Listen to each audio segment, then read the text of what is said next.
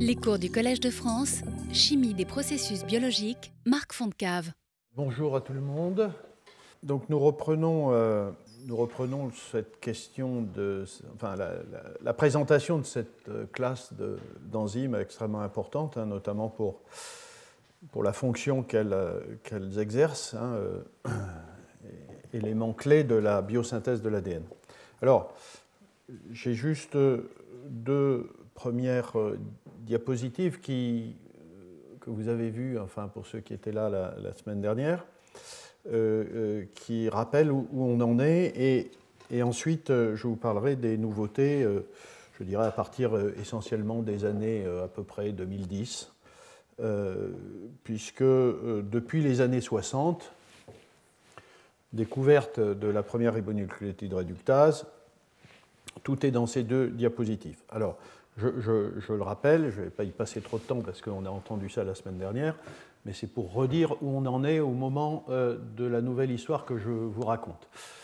Donc les ribonucléotides réductases, c'est cette enzyme absolument essentielle chez tous les organismes vivants qui transforment les ribonucléotides en désoxyribonucléotides, hein, euh, convertissant, euh, réduisant cette liaison carbone-OH en liaison carbone-H, qui fait la différence entre les ribos et les désoxyribonucléotides quel que soit le système, et je vous ai déjà démontré qu'il était varié puisque euh, je vous ai présenté trois classes, la classe 1, la classe 2, la classe 3, ces, tous ces systèmes fonctionnent par le même mécanisme qui consiste à euh, euh, créer par différents mécanismes, c'est là que ça diffère, un radical sur une cystéine, qui est en fait positionné ici, proche du substrat qui est le ribonucléotide, de sorte que vous vous puissiez déclencher un arrachement d'atomes d'hydrogène ici sur euh, l'hydrogène en 3'. Euh, et c'est la clé de l'affaire parce que euh, euh, c'est sous cette forme radicalisée que le substrat peut subir une réduction à 3 électrons, puisque vous avez compris que ici ça commence par une oxydation à 1 électron et que le bilan de la réaction est une réduction à 2 électrons. Mais la clé, c'est cet arrachement radicalaire d'atomes d'hydrogène je ne rentre pas dans le détail euh, de, ce mécanisme, mais il est résumé ici. Et euh, ces trois électrons, ils viennent d'une part de cette cystéine qui redonne un atome d'hydrogène en position 3', donc cet arrachement est transitoire. C'est le même H qui, euh, qui est passé sur la cystéine qui revient en position 3'. Et les deux électrons, ils viennent, ce n'est pas indiqué ici, mais de l'autre côté, vous avez deux cystéines, un, dithiol euh, qui participe euh, euh, au don de un proton et deux électrons. Voilà. Deuxième information, c'est que quel que soit le mécanisme de formation du radical cystéinyl, par différents mécanismes, alors ils sont, ils sont résumés ici, dans la classe 1, euh, c'est un binucléaire de fer. Euh, dans une protéine R2 et un radical euh, tyrosinyle sur une protéine qui, par un transfert de radical à très longue distance, je l'ai évoqué, amène ce radical sur une tyrosine de la protéine R1, la deuxième protéine qui porte le substrat, et vous voyez cette tyrosine 731 ici, elle est, là, elle est euh, positionnée parfaitement bien pour arracher un atome d'hydrogène sur la cystéine. Donc c'est le mécanisme qui est présenté ici.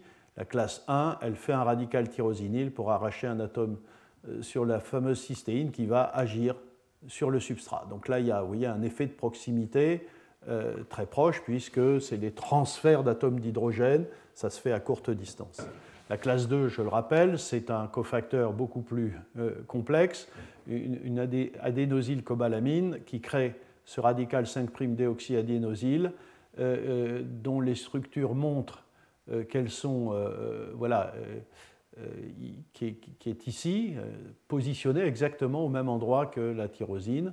Et c'est ce radical-là qui est créé ici, qui va arracher l'atome d'hydrogène sur la cystéine. Euh, et euh, dernier mécanisme, la classe 3, c'est un cluster fer-soufre euh, qui fixe la méthionine et qui crée ce radical-là, il n'est pas présenté ici, mais qui conduit à arracher un atome d'hydrogène sur une glycine, et cette glycine, elle est là. Donc là aussi, bien positionnée pour arracher un atome. Donc vous voyez, c'est cette glycine ici pour arracher un atome d'hydrogène sur la cystéine. Et en fait, malgré la très très grande diversité des mécanismes et finalement des, radicaux, hein, vous voyez, radicaux tyrosinyl, radicaux 5'-déoxyadénosyl, radicaux glycinyl, tout est organisé structurellement pour taper sur cette cystéine, qui est très conservée, vous voyez et qui, est, euh, euh, et qui prend, avec les deux cystéines de l'autre côté qui, qui, font la réduction à deux électrons, un, sandwich où vient euh, au milieu se placer le substrat. Voilà, tout, est comme ça, c'est assez extraordinaire. et donc jusqu'à... Et, dernière chose, puisque on va rester maintenant avec la classe 1, on ne parlera plus de la classe 2 et la classe 3, qui au fond, depuis voilà, les années 80, euh, 90 euh, n'a pas connu de véritables euh, changements, de véritables nouveautés. Tout s'est passé au niveau de la classe A. Et c'est de ça dont je vais parler. Et donc, je vous rappelle juste le mécanisme de formation de ce radical tyrosinyl qui déclenche tout, eh bien, il vient d'une activation de l'oxygène moléculaire par des, des ions ferreux euh, lorsque l'apoprotéine, qui évidemment n'a pas de radical fixe du fer 2, on a cet état ferreux qui est en capacité de, réagir avec l'oxygène moléculaire euh, pour donner une espèce euh, à haut degré d'oxydation du fer, hein, vous voyez, fer 4, qui a la possibilité, qui a un pouvoir oxydant suffisant pour arracher cet atome d'hydrogène, oxyder cette tyrosine en radical. Voilà. Eh bien, euh, ce dont je vais vous parler, c'est qu'à partir de 2010, et on va tout classer ça dans les 1, la classe 1, on va voir défiler euh, toute une série de nouveaux systèmes qui possèdent, vous allez le voir, des variations par rapport à la stratégie bimétallique de, fer euh, et, radicale. Et on, va voir, je ne vais pas rentrer. Et alors, euh, c'est l'analyse des génomes hein, qui conduit à, tout un tas d'observations. Donc, euh, euh, la classe 1A, hein, je rappelle, c'est donc ce système que j'ai décrit, eucaryotes et certaines bactéries comme coli. Très peu de bactéries au fond, hein, finalement. Et puis, il y a tout un tas d'autres bactéries qu'on va voir. Vous, vous, voyez réapparaître coli, c'est-à-dire qu'on va aussi observer qu'un organisme un, micro-organisme donné peut avoir plusieurs classes de ribonucléotides réductase. D'ailleurs, Escherichia coli, par exemple, euh, en a trois, euh, puisqu'on va s'apercevoir que non seulement elle a la classe 1A, mais elle a aussi la classe 3, ça on l'a dit, puisqu'elle pousse aussi en anaérobiose, cette bactérie, mais on va s'apercevoir qu'elle a aussi euh, cette classe 1B dont je vais vous parler. En fait, pendant longtemps, on a su que certaines bactéries poussait non pas en présence de fer, mais en présence de manganèse. Et, que l'activité ribonucléotide réductase dépendait de la présence de manganèse dans le milieu de culture. Associé à l'analyse de génome, euh, euh, évidemment, ceux qui ont travaillé sur ce système se sont aperçus que, par exemple, chez Escherichia coli, qui peut, dans certaines conditions, utiliser du manganèse pour pousser, euh, contient deux gènes. Alors, vous vous souvenez que la classe 1A, on parle de NRDA, NRDB. Donc, deux gènes qui ont été euh, appelés NRDE, NRDF. Donc, je parle de la. et, qui ont des homologies avec les protéines NRDA, NRDB de la classe 1A. il s'avère que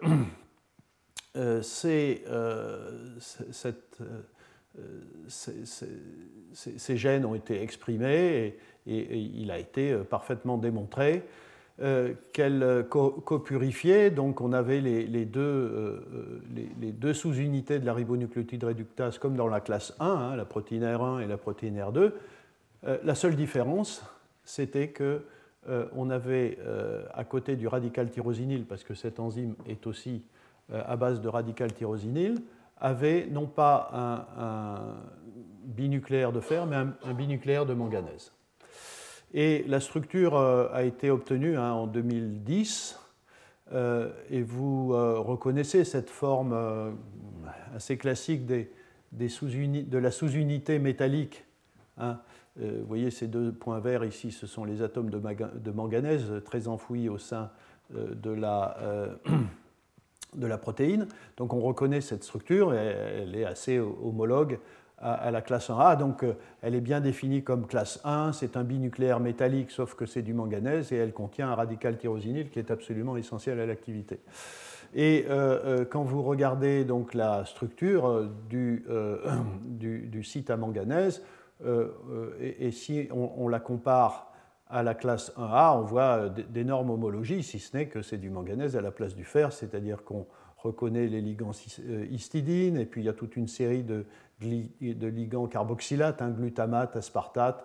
Enfin voilà, on retrouve les mêmes choses, et évidemment, euh, euh, on peut se demander comment la. C'est une question qui, existe encore, comment la, nature, avec une telle conservation d'acides aminés, contrôle l'entrée euh, d'un ion métallique plutôt qu'un autre.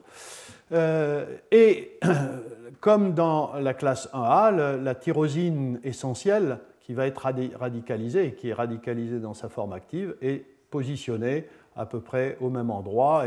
Et, donc on imagine bien que c'est ce euh, cluster métallique qui va être responsable en présence d'oxygène de créer ce radical. Le problème, c'est que quand euh, vous partez de manganèse 2, vous vous souvenez tout à l'heure, fer 2, fer 2, plus oxygène, et on crée le radical. Quand on part de manganèse 2 ici, il ne se passe rien avec de l'oxygène. Euh, donc pendant quelque temps, il s'est posé la question de la formation de ce euh, radical.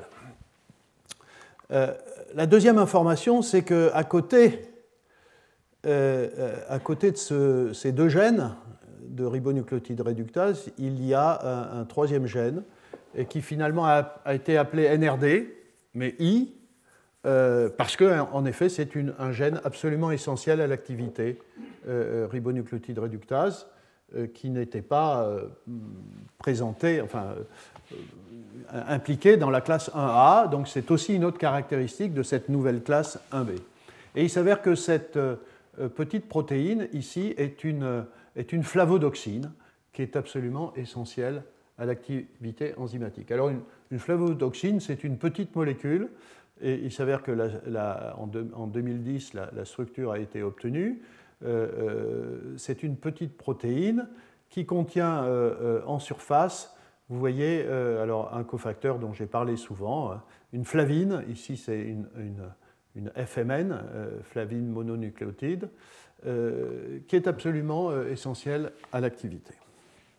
Ça, c'est la première information. La deuxième, c'est que NRDI forme un complexe avec NRDF, c'est-à-dire avec NRDF, hein, c'est aussi R2, c'est la protéine qui contient le manganèse. Euh, euh, et euh, vous voyez, c'était publié dans Science en 2010, a été publié la structure aux rayons X du, complexe NRDI-NRDF, où l'on voit ici en, vert la, flavodoxine et on voit le manganèse ici au, cœur de la protéine NRDF. Et, ceci indique clairement euh, alors, effectivement, le complexe est stable, hein, puisqu'il est cristallisé, et, on en a la structure, mais assez clairement, euh, cette flavodoxine, ici, euh, si elle, participe à des transferts d'électrons, les distances ici sont, quand même très grandes, et évidemment, on voit tout de suite qu'il n'y a, pas de transfert d'électrons direct entre la flavine et le site métallique.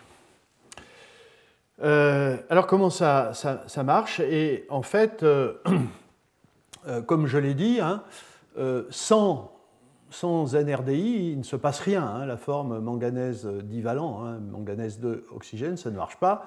Quand il y a zéro NRDI, il n'y a pas d'activité. Ici, on, met en, ordonnée soit l'activité spécifique en, unité par milligramme de protéines, soit la quantité de radical. Évidemment, les deux choses sont corrélées puisque vous savez qu'il faut absolument un radical pour qu'il y ait activité.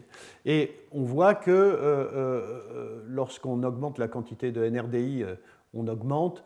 Alors bon, ça, ça, platote à peu près à un équivalent, euh, c'est ce qu'on attend euh, compte tenu du complexe qu'on a vu. Euh, eh bien, donc c'est vraiment un, cofacteur absolument important et, il faut de l'oxygène. Et donc là, il, reste encore des discussions hein, sur comment ça, comment ça, fonctionne. Et là, on tombe sur une hypothèse qui est quand même extrêmement rare en enzymologie. Je ne me souviens pas vraiment de, beaucoup d'équivalents euh, de, cet ordre. Et, en fait, euh, l'hypothèse, c'est que euh, la flavine à, l'état réduit active l'oxygène moléculaire. Alors, sous quelle forme? Il y a beaucoup de discussions là-dessus. Est-ce que c'est un superoxyde? Est-ce que c'est un peroxyde, plus ou moins protoné? Mais si c'est un et, donc que cette espèce euh, radicalaire ou oxydante qui euh, vient de l'oxygène moléculaire, alors vous savez, hein, l'oxygène c'est un oxydant à 4 euh, électrons, et néanmoins quand vous regardez le bilan de la réaction, ce qui a été établi, c'est que vous passez d'un état manganèse 2, manganèse 2, tyrosine, à un état manganèse 3, manganèse 4, radical. D'accord? Euh, donc, euh, euh, ici, ce qui est proposé, si vous voulez, c'est que cet oxydant, alors si c'est de l'eau oxygénée plus ou moins activée, on peut faire une oxydation à deux électrons oxydant chacun des manganèses, et un autre, il faut deux autres, et il faut un autre équivalent. Euh, alors, excusez-moi, là, c'est manganèse 3, manganèse 3, oui, c'est ça. Et euh, il faut un troisième équivalent oxydant pour créer un état manganèse 4 qui est, lui, responsable, comme dans le cas du fer, une espèce à haut degré d'oxydation pour oxyder la tyrosine Donc ici, on a une oxydation à 3 électrons. Il s'avère que le radical superoxyde est un, oxydant à 3 électrons, il pourrait faire le job. Donc il y a des discussions pour savoir si c'est euh, du superoxyde, de l'eau oxygénée, euh, si euh, certains, certains, acides aminés participent à, comme des tryptophanes à ces transferts d'équivalents oxydants. Donc c'est assez complexe, mais néanmoins, donc voilà, une chose intéressante, c'est que dans cet article de Science en 2010, la euh, il a été obtenu une structure du complexe NRDI-NRDF, euh, euh, structure du complexe obtenue en trempant des cristaux de ce complexe dans une solution de dithionite en, aérobiose, en aérobiose, donc en présence d'oxygène et avec une, flavine probablement réduite par le dithionite. Et alors que dans la structure initiale, vous voyez, vous avez la flavine et le manganèse, donc il y a une très longue distance. Néanmoins, ce qui était clair, c'est qu'il y avait une suite de molécules d'eau. Vous voyez la lysine 260 ici, elle est là. Donc il y avait toute une série, il y avait tout un, cluster de, molécules, de, molécules d'eau qui, euh, euh, euh, d'une certaine façon, connectaient le site à manganèse du site flavine. Et puis, dans ces conditions que je viens d'indiquer, une nouvelle structure fait apparaître au milieu, là, à peu près par ici, une molécule diatomique, donc entre le manganèse et la, flavine. Là aussi, c'est juste une densité. et ce qui a été proposé, c'est que la, longueur de. Donc ça fait penser évidemment à une molécule qui vient de l'oxygène moléculaire. Euh, elle est, euh, d'après les auteurs, euh, trop longue pour être de l'oxygène moléculaire, trop courte pour être un peroxyde, et donc il a été proposé que ce soit un superoxyde qui soit là, ce qui est assez extraordinaire, hein, évidemment, compte tenu de la réactivité de, ces espèces. Mais disons que ceci a, validé d'une certaine façon un mécanisme assez, assez troublant euh, de euh, euh, transfert finalement à longue distance d'une espèce activée de l'oxygène qui irait ici du site flavine où il serait réduit en superoxyde ou peroxyde et ensuite se déplacerait pour venir sur le site de manganèse où il effectuerait son oxydation. Vous voyez, c'est quand même des choses assez, assez troublantes. voilà, donc la classe 1b, c'est ça, c'est-à-dire euh, une, petite modification, enfin une sérieuse modification, je dirais, puisqu'il n'y a plus de fer, mais il y a du manganèse, euh, mais qu'on arrive à des états euh, intermédiaires de type haut degré d'oxydation du métal qui crée un radical, et c'est le radical à nouveau qui déclenche tout le transfert de radicaux pour créer la cystéine hein, sur l'autre protéine et puis faire la réaction sur le substrat. Et puis il y a ici euh, un, mécanisme un peu particulier avec l'intervention absolument nécessaire d'une flavodoxine, ce qui n'est pas le cas dans la classe 1A. Voilà. On avance à peu près à, la même époque, peut-être un peu plus tôt. cela dit, ça a pris la nomenclature C avant, après le B parce qu'il a fallu plus de temps pour comprendre si on avait vraiment affaire à une ribonucléotide réductase. Dans certains micro-organismes, euh, notamment des pathogènes, hein, euh, Chlamydia euh, trachomatis, qui est un parasite, Mycobacterium tuberculosis, hein, vous savez que c'est une bactérie responsable de la tuberculose, eh bien, cette bactérie pousse avec une autre classe de ribonucléotide réductase. Et là, l'analyse des génomes montre quelque chose d'assez incroyable, c'est que, alors que, vous voyez en bleu, euh, tous les ligands du métal sont conservés, à peu près, hein, glutamate à la place d'aspartate, c'est à peu près la même chose, eh bien, euh, il n'y a plus de tyrosine, mais il y a une phénylalanine à la place de cette tyrosine. Et pourtant, il y a bien une protéine R2, c'est celle-là. Il y a une protéine R1 où il y a une cystéine qui doit être radicalisée, et pourtant il n'y a pas de possibilité de créer un radical à proximité et, du, fer qui transférerait ensuite ce radical sur une très longue distance, etc. Et la protéine a été cristallisée, vous la voyez ici, c'est à nouveau hein, la, même, euh, la, même, forme, euh, avec un binucléaire ici, de fer, dans ce cas-là, et euh, voilà le, cycle, le, site métallique, à nouveau rien de particulier, des histidines, des aspartates, des glutamates pour fixer le fer, et à proximité, ici, vraiment une phénylalanine, il n'y a pas de tyrosine. Et pourtant, ça marche.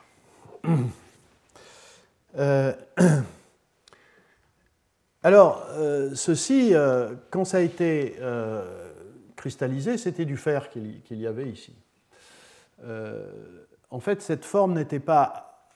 Ça a mis beaucoup de temps parce qu'il y a eu beaucoup de discussions sur quel est le métal qui est présent. Et là, on a quelque chose qui a, mis euh, beaucoup de temps à être établi. En fait, ce n'est ni affaire ni en manganèse, mais c'est les deux. C'est un, complexe mixte fer-manganèse.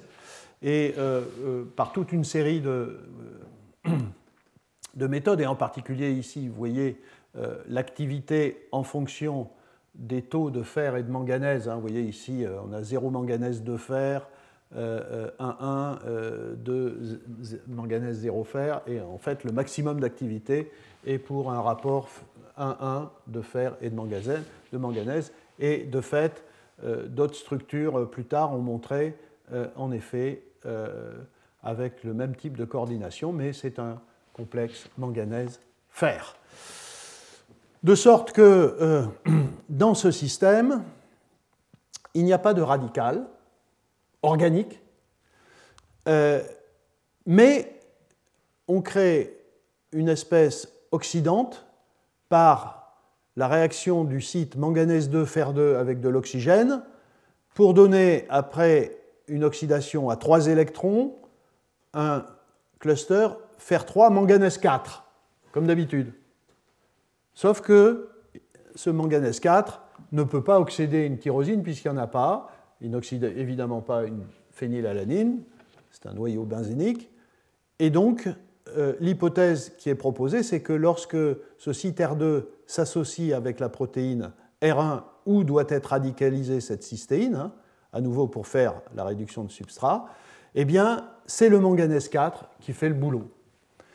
Euh, et donc la, question qui réside encore, c'est comment un manganèse 4 euh, euh, sur une protéine oxyde une cystéine à un électron qui est à 30 ou 40 angstrom de distance.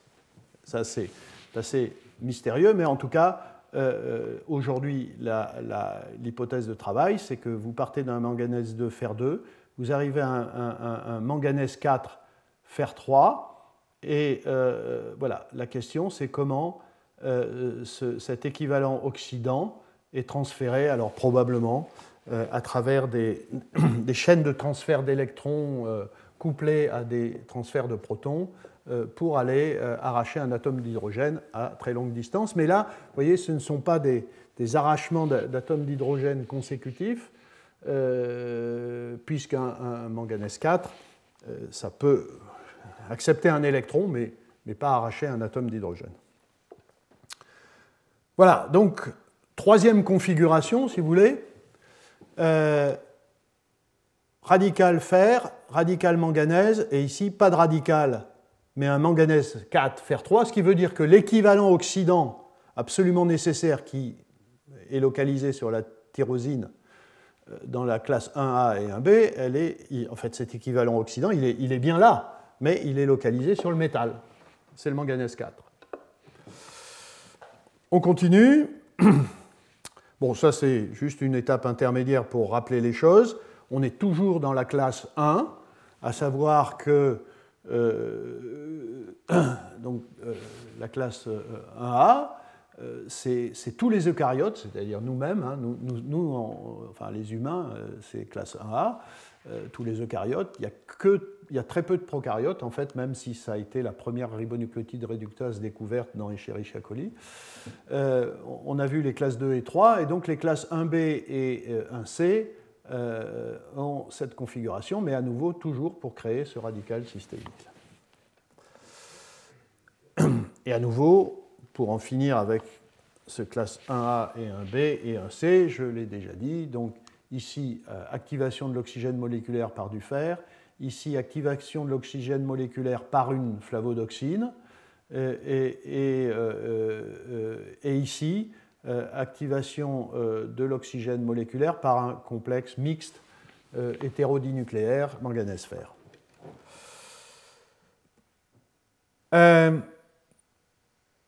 classe 1D. Voyez, on continue. Ça, explose. On se demande pourquoi, euh, évidemment, euh, il y a tant de ribonucléotides réductases. Euh, donc ça, c'est un... c'est une protéine, donc la classe 1D, qui, qui, a été découverte dans le donc c'est très proche de la classe 1b. Euh, alors ça a été par exemple étudié dans cette bactérie, hein, Flavobacterium johnsoniae. Euh, pourquoi c'est très proche de la classe 1b On aurait pu le mettre dans la classe 1b puisque c'est un site binucléaire de manganèse. Hein. Vous vous souvenez? Classe 1b, c'est le cas manganèse et une tyrosine. Eh bien, cette classe 1D, euh, en effet, elle a un site manganèse. Mais pourquoi on en crée une seconde classe Pour plusieurs raisons. La première, c'est qu'il n'y a pas de NRDI dans l'opéron. Alors, il pourrait y avoir une flavodoxine ailleurs qui est absolument essentielle, mais ça n'a pas été trouvé pour le moment, une flavodoxine spécifique. Donc, d'où vient euh, l'activation euh, du manganèse? Et, dans cette protéine, il y a bien une tyrosine exactement au même endroit. Par contre, euh, euh, pour l'activer, on a quand même montré qu'il fallait quelque chose qui ressemble à, du superoxyde, puisque in vitro, euh, en traitant la protéine avec de l'hydroquinone qui, en, présence d'oxygène, crée des superoxydes, c'est ce qu'on voit ici, hein, vous voyez l'activité en fonction de la quantité d'hydroquinone, c'est de la naphthoquinone, on voit l'activité qui augmente. Et on voit que c'est manganèse dépendant puisque l'activité augmente avec le manganèse. Donc il faut, on a l'impression qu'on est bien dans une classe 1B, mais euh, il n'y a pas, euh, il n'y a, euh, il, n'y a, il a, pas de NRDI, mais probablement il y, a, il, une flavodoxine quelque part ou un générateur de, radicaux superoxydes. Mais alors la chose la plus troublante, c'est que quand l'enzyme est active, la tyrosine qui est à côté n'est jamais radicalisée. Alors ça, c'est quand même assez fascinant. Il y a bien une tyrosine, mais elle, n'est pas radicalisée. Dans l'état actif, il n'y a pas de radical tyrosiné. Et euh, euh, il s'avère que euh, là aussi, les, auteurs ont pu démontrer, vous voyez, là on est beaucoup plus récent, hein, ont pu démontrer qu'on était dans un cas de système manganèse, manganèse 3, manganèse 4, et ça, ça a été montré par tout un tas de, de, techniques de spectroscopie, euh, et en particulier de, spectroscopie euh, RPE, où euh, vous voyez ici, si vous avez un système manganèse 2, manganèse 2, deux complexes de manganèse 2 qui sont très faiblement couplés magnétiquement, ce qui donne ce type de, cluster. si vous n'avez ni oxygène ni hydroquinone, euh, ou de l'hydroquinone tout seul sans oxygène, ou euh, de l'oxygène sans hydroquinone, c'est des manganèse 2, manganèse 2. Dès lors que vous ajoutez les deux, euh, à ce moment-là, vous avez une structure hyper fine qui fit parfaitement bien avec un, cluster manganèse 4, manganèse 3, de spin ennemi, couplage avec le spin nucléaire du manganèse 55. Enfin, je ne rentre pas dans les détails, mais il est clair que cette espèce active est de l'ordre de manganèse 3, manganèse 4. Et donc, euh, c'est assez évidemment troublant que euh, donc ce, manganèse 4 qui est là, qui porte un équivalent oxydant, n'oxyde pas la tyrosine. Comment ça se fait? Euh, La structure de cette classe 1D a été obtenue. et ici, vous avez la comparaison de la classe 1D avec la classe 1A. À nouveau, du point de vue de l'organisation générale, euh, du point de vue de l'organisation générale du, euh, des, systèmes, euh, enfin des, protéines, c'est assez semblable. à nouveau, le site binucléaire à l'intérieur de la protéine, c'est bien un système manganèse-manganèse avec le même type de, de voilà, d'environnement de, coordination euh, des glutamates, des aspartates et, les, deux histidines. Et alors pourquoi, euh, bon, pourquoi alors que la tyrosine est là, hein, vous la voyez ici, elle n'est pas loin, euh, pourquoi ça ne peut pas créer de radical à cet endroit alors que le manganèse 3, manganèse 4 a la possibilité de, le faire sur le plan des potentiels redox et du pouvoir oxydant eh bien, euh, regardez ces comparaisons de structures. Donc, on a la classe 1A, la classe 1B, la classe 1C. Alors, je mets de côté la classe 1C parce que la question de créer un radical sur une tyrosine ne se pose pas, puisque à la place de la tyrosine, il y a une phénylalanine. D'accord?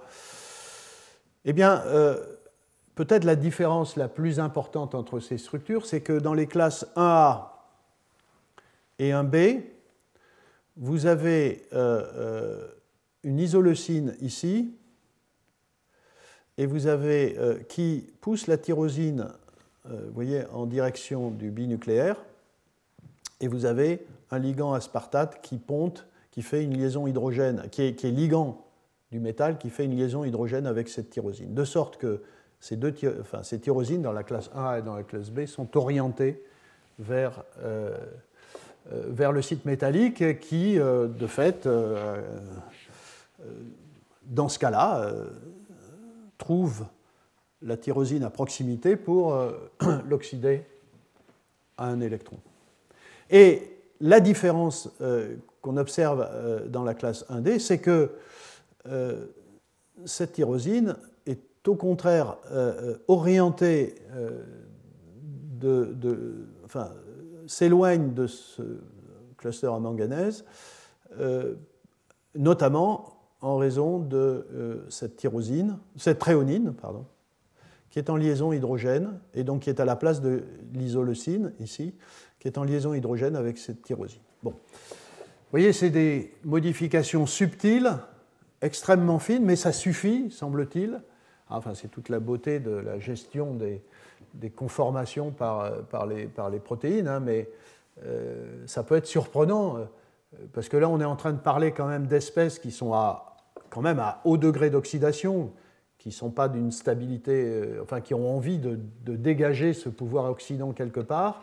Il suffit de ce petit mouvement, semble-t-il, Hein, d'une tyrosine qui est plutôt orientée euh, ainsi et, euh, une tyrosine orientée au contraire euh, en s'éloignant du cluster en manganèse pour changer considérablement le devenir de cet équivalent oxydant. De sorte que, ici, pour conclure, on se retrouve avec des systèmes où le pouvoir oxydant, l'équivalent oxydant à un, électron, faire 4 ou manganèse 4 dans 1B, fer 4 dans 1A, manganèse 4 dans 1B, ce, ce pouvoir oxydant, enfin cet équivalent oxydant se transfère sur une tyrosine, alors que dans ce cas-là, il ne se transfère pas dans la tyrosine, ce qui fait que euh, à la fin, cette classe 1D, c'est un mélange de classe 1A, 1B et de classe 1C, puisque euh, dans la classe 1b, il y a une tyrosine mais qui est radicalisée, alors que la classe 1c, l'équivalent oxydant, reste sur le manganèse 4 puisqu'elle ne peut pas aller sur la phénylalanine. Et eh bien ici, semble-t-il, dans la classe 1d, on a un cas où on, fait comme dans la classe 1c un manganèse 4 fer 3, enfin euh, l'équivalent d'un manganèse 4, pardon, euh, mais que ça ne transfère pas à la tyrosine. C'est assez troublant. Euh, et, donc la question se pose si cette tyrosine, enfin probablement cette tyrosine n'est pas dans le euh, chemin euh, de, transfert de, l'équivalent oxydant, à nouveau jusqu'à la cystéine, 30 ou 40 angstrom plus loin.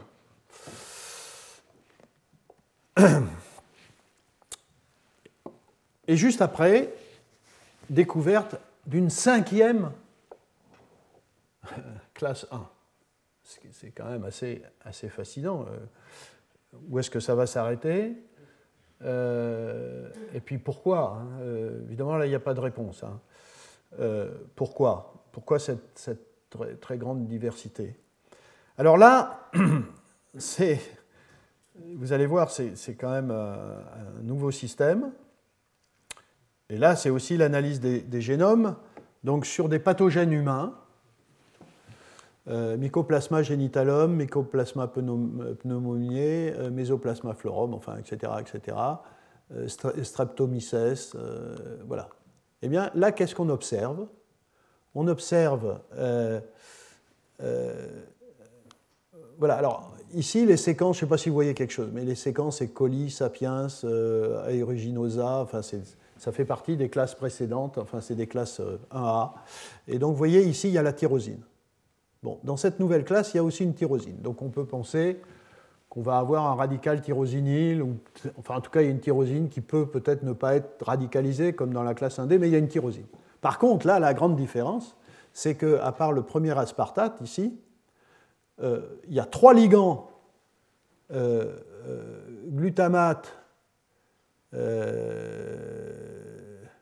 aspartate et aspartate voilà, euh, les ligands, donc E, E, E, qui sont transformés, enfin, ces acides aminés sont transformés en euh, acides aminés qui sont dans la totale incapacité de complexer un ion métallique.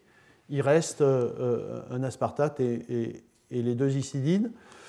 Mais il y a de fortes chances de penser que dans ce cas-là, il y a une très grande perte de capacité de, faire un métal. Et la question, c'est est-ce que c'est une euh, métalloprotéine, euh, comme dans le cas de tous les systèmes qu'on a évoqués précédemment? Euh,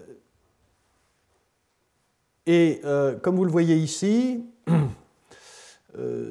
si vous êtes en aérobiose sans NRDI, il n'y a pas d'activité. si vous exprimez les deux protéines AR1 et AR2, il n'y a pas d'activité si vous exprimez euh, les trois protéines, c'est-à-dire la flavodoxine, F et puis R1 et R2, il ne se passe rien si on n'est pas en aérobiose. Par contre, dès que vous avez les, R1, R2 et NRDI en présence d'air, à ce moment-là, vous avez de l'activité.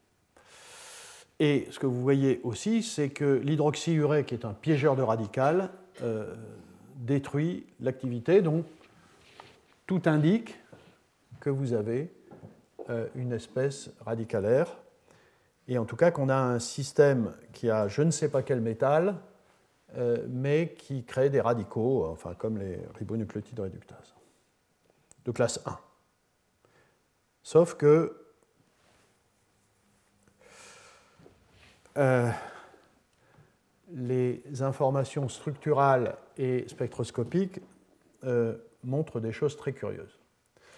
La première, c'est que la sous-unité soi-disant métallique R2 a euh, des propriétés spectroscopiques tout à fait uniques, qui ressemblent à rien de toutes les autres classes.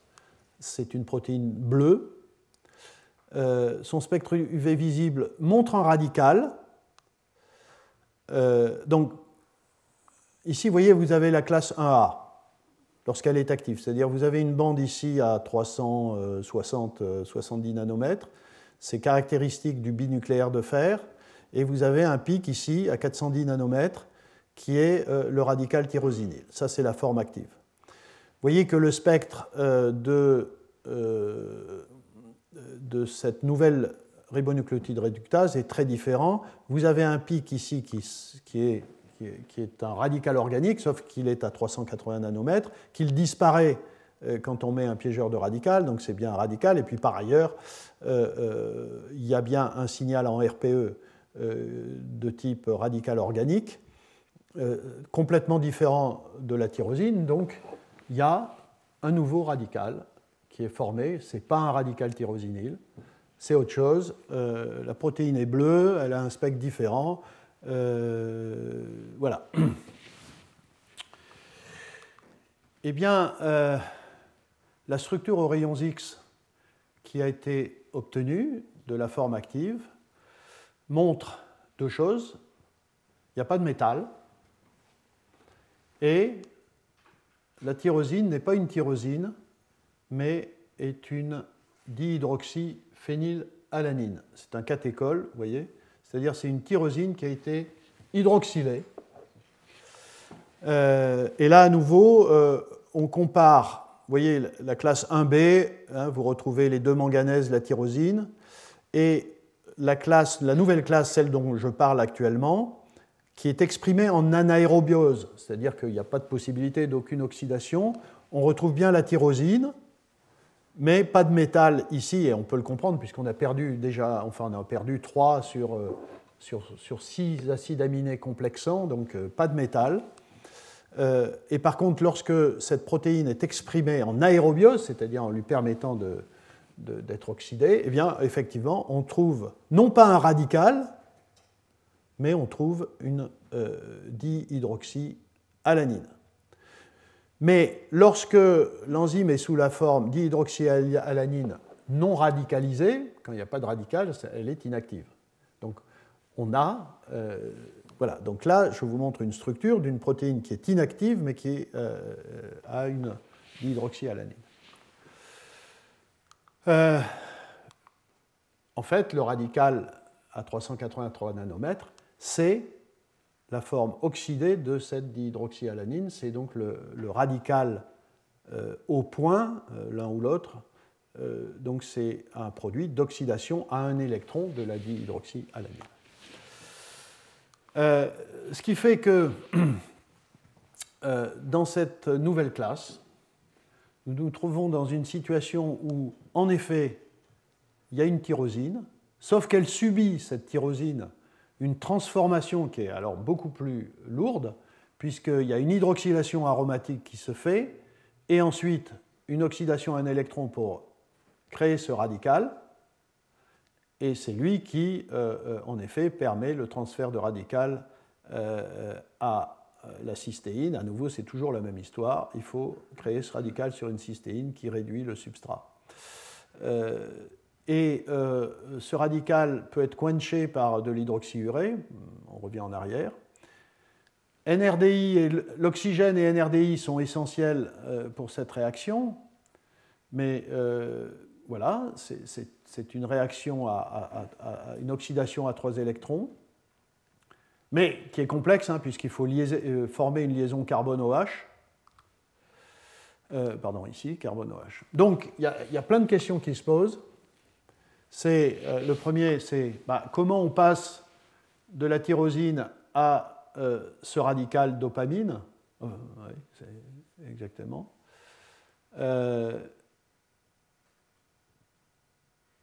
à travers une liaison, une formation de liaison carbone-OH. Donc il faut oxyder à trois électrons et créer une liaison euh, carbone-OH.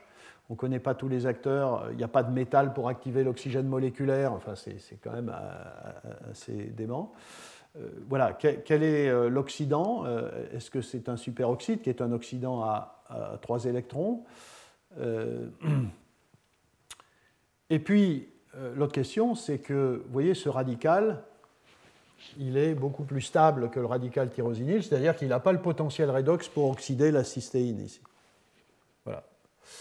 Donc, euh, comment, euh, voilà, l'autre question, c'est comment euh, ce radical acquiert le potentiel redox pour continuer la chaîne ici. Voilà.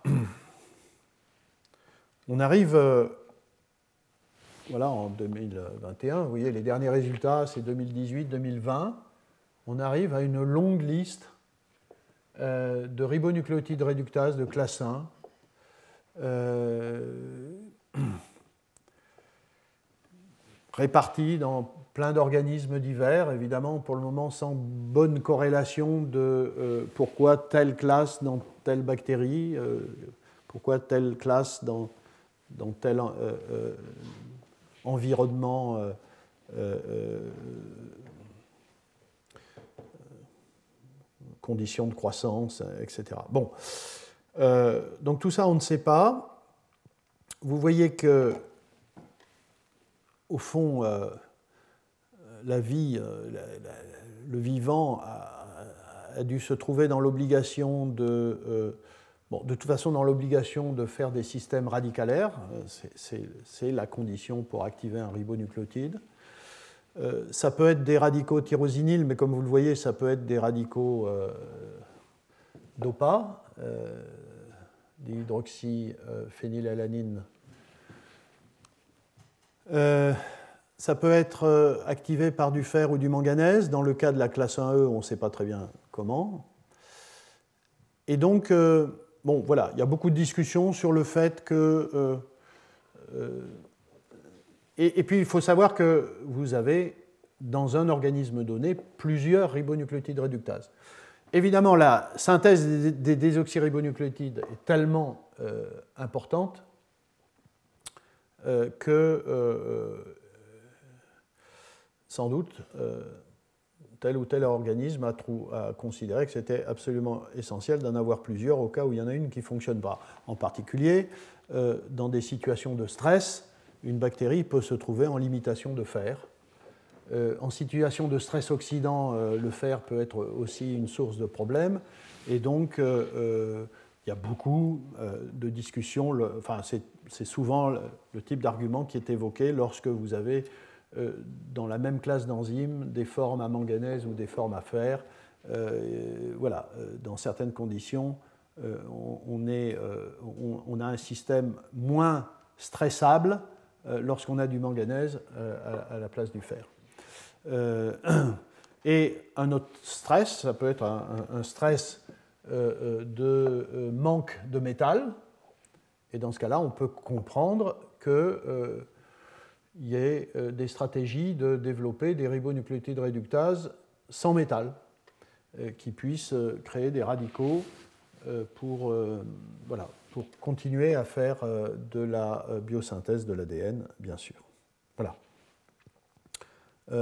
Un, dernier mot. C'est compte tenu de la grande diversité des ribonucléotides réductases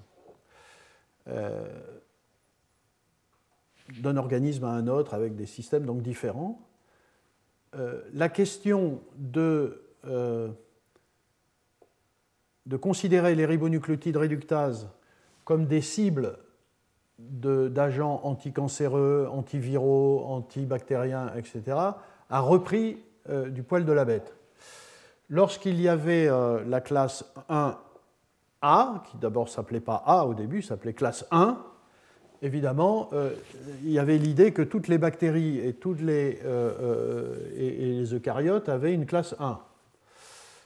Quand sont arrivés les 2 et les 3, bon, on a commencé à. Sauf que les 3 concernaient des, bactéries anaérobes, enfin. Mais, donc, il y a eu beaucoup de recherches dans les années, entre les années 70 et 90 autour des inhibiteurs de ribonucléotides réductase ciblant la classe 1. Euh, et puis c'est tombé parce que, euh, à nouveau, il y avait cette idée que c'était la même classe qui était chez tous les organismes vivants, la classe maintenant appelée 1A, et que donc, dans ces conditions, il y aurait de très très gros problèmes, enfin des trop grosses difficultés à être sélectif de, euh, par exemple, la bactérie euh, qui infecte l'hôte et, l'hôte lui-même. Or, maintenant, les choses ont un peu changé et euh, ce que je peux vous dire, c'est qu'on ressent à nouveau des recherches qui se déclenchent parce que cette diversité de, de ribonucléotides réductases permet d'envisager un peu mieux une plus grande sélectivité vis-à-vis -vis de telle ou telle bactérie. Alors, je ne vais pas rentrer dans le détail, je vais juste finir en balayant très vite, il me reste cinq minutes. Euh, euh, voilà, pour vous donner actuellement la situation, euh, la situation des, des, molécules qui agissent sur les ribonucléotides réductases très vite. Il n'y a pas de très très grande nouveauté pour, le moment, mais en gros, vous avez des analogues de substrat vous voyez ici la gemcitabine. Euh, vous voyez ici, il y a deux atomes de fluor. C'est actuellement le seul analogue de substrat euh, nucléotide, euh, qui est donné sous forme de nucléoside, hein, bien sûr. C'est, à mon avis, à ma connaissance, la seule molécule qui est utilisée régulièrement en, clinique contre tout un tas de, tumeurs et de cancers. Euh, et notamment euh, en combinaison avec euh, le cis-platine. Alors comme c'est des nucléosides, évidemment ça tape un peu partout, pas que sur la ribonucléotide réductase, et il y a aussi une, la DNA polymérase est aussi une cible. bon, je n'ai pas le temps de rentrer dans le détail des, mécanismes. La, la, deuxième, approche qui a été étudiée il y a longtemps maintenant, euh, mais qui est intéressante parce que euh, elle peut être très sélective. en fait, euh, vous voyez, l'association de la protéine R1 où il y a le substrat et la protéine R2 où il y a le métal et le radical se fait par la partie C-terminale de la protéine R2.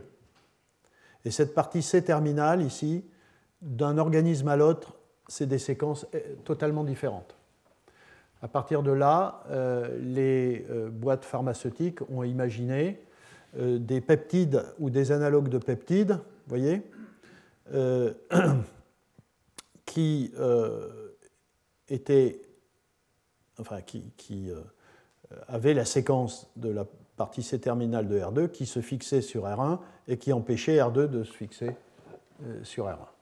Et ça, ça a été pas mal développé pour faire des antiviraux euh, contre l'herpès. Il s'avère que l'herpès a sa propre ribonucléotide réductase. Euh, euh, et donc, quand, quand vous. alors, ici. Oui, voilà, c'est le peptide synthétique. ici, ce, peptide synthétique, quand vous prenez des cellules euh, alors, c'est des cellules euh, BHK cells, euh, je sais pas, enfin, eucaryotes. Vous voyez, il n'y a pas d'inhibition par le peptide. Quand cette cellule est infectée par le virus et que vous donnez le peptide, vous, donc, vous avez une très forte inhibition de la prolifération, ce qui prouve que ici, c'est très sélectif de la cellule infectée et pas de la cellule non infectée. Voilà. Et puis, vous avez la troisième stratégie qui consiste à détruire ce, radical avec des inhibiteurs, avec des piégeurs de radicaux. Le, le classique, je l'ai déjà évoqué, c'est l'hydroxyurée.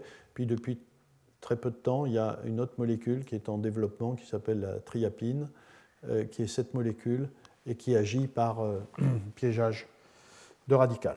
Voilà, j'en ai euh, terminé. J'espère que cette histoire vous aura intéressé. vous voyez, il y a quand même eu une époque où on a considéré que l'histoire des ribonucléotides réductases était terminée avec les, trois classes. Et puis, euh, on n'arrête pas d'avoir des, surprises. Euh, voilà, bah, j'imagine que je l'évoque ici à l'occasion de cette très importante classe d'enzymes, mais ceux qui travaillent dans d'autres systèmes feraient, raconteraient certainement euh, ce même type d'histoire, c'est-à-dire qu'aujourd'hui, évidemment, les génomes nous révèlent une infinité de, de situations.